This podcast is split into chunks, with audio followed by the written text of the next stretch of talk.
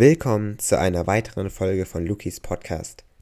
Hier erfahren Sie alles rund um unser Universum. Viel Spaß bei der heutigen Folge. Es gibt sie tatsächlich, liebe Zuhörer und Zuhörer. Willkommen zur heutigen Folge, in der es um ganz bestimmte Sterne im Zentrum unserer Galaxie geht. Denn diese gibt es tatsächlich. Betrachten wir zuerst eine vermeintliche Staubwolke im Zentrum unserer Heimatgalaxie der Milchstraße, die, man hat erkannt, eigentlich aus drei besonders jungen Sternen besteht. Das zeigt zumindest eine neue Studie unter Leitung von Wissenschaftlern des Physikalischen Instituts der Universität Köln. Die Daten genau dazu lieferte das Very Large Telescope der Europäischen Südsternwarte. Das ist ein Teleskop mit einem Spiegeldurchmesser von 8,20 Meter und es befindet sich auf dem Gipfel des Cerro Paranal in Chile. Die Sterne, um die es hier geht, im Zentrum unserer Galaxie eben, entstanden dabei vor weniger als eine Million Jahren. Astrophysikalisch gesehen ist das also noch sehr, sehr jung. Unsere Sonne im Vergleich ist nämlich knapp 5 Milliarden Jahre alt. Bereits 2011, also vor knapp 10 Jahren, wurden in den Infraroten des Very Large Telescope ein Objekt gefunden. Das Objekt versprach, einen nie dagewesenen Vorgang im Zentrum unserer Galaxie zu beobachten. Wissenschaftler stellten dann fest, dass es sich bei dem Gebilde um eine sogenannte Gasund-Staubwolke handeln müsse. Durch die Interaktion mit dem Schwarzen Loch im Zentrum unserer Galaxie hätte diese Wolke namens G2 zerrissen werden und gar ein sprichwörtliches Feuerwerk verursachen müssen. Die Forscher nahmen an, dass es beim Aufeinandertreffen von G2 mit dem Schwarzen Loch verschiedene Prozesse dazu führen würden, dass das Gas und der Staub das Schwarze Loch zum Aufflammen bringen würden. Allein das Feuerwerk, das man auch vermutet hat, blieb aus. Zudem gab es noch weitere Faktoren, die Astronomen weltweit Kopfschmerzen bereiteten. So haben Studien nämlich ergeben, dass die Temperatur von G2 fast doppelt so hoch ist wie die von umliegenden Staubquellen.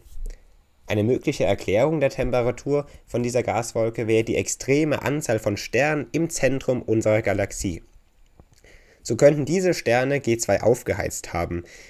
Allerdings stellt sich hier dann eine Frage namens warum alle anderen bekannten Staubquellen nämlich im galaktischen Zentrum dann eine viel geringere Temperatur zeigen.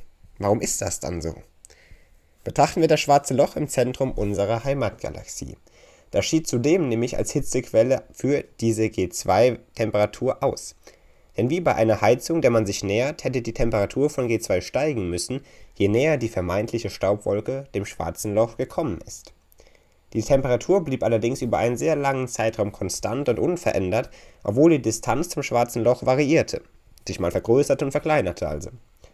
Je intensiver und je mehr G2 weltweit beobachtet wurde, desto mehr stellte sich heraus, dass das kosmische Objekt hier viel mehr sein musste als nur eine einfache Gasun-Staubwolke. Und tatsächlich, neue Ergebnisse zeigen, dass es sich bei G2 um ganze drei einzelne junge Sterne handelt. Florian Peisker erklärt, ich zitiere, wir hatten die Möglichkeit, selbst mehrere Male das Zentrum unserer Galaxie mit dem Very Large Telescope zu observieren. Florian Peisker ist hier ein Forscher und erklärt eben genau das, dass man unser Zentrum mehrere Male genau beobachten konnte. Die reine Tatsache, dass es sich bei G2 also um drei entwickelte junge Sterne handelt, das ist sensationell, das muss man wirklich sagen, denn noch nie wurden Sterne um das schwarze Loch herum observiert, die jünger waren als die davor gefundenen. Die Ergebnisse öffnen viele Türen für viele weitere spannende Fragen. Einerseits zum Beispiel, woher diese jungen Sterne überhaupt kommen und wie sie in diese Umgebung bekommen sind. So ist die strahlungsintensive Umgebung eines supermassiven schwarzen Lochs nicht unbedingt der beste Ort, um junge Sterne zu produzieren.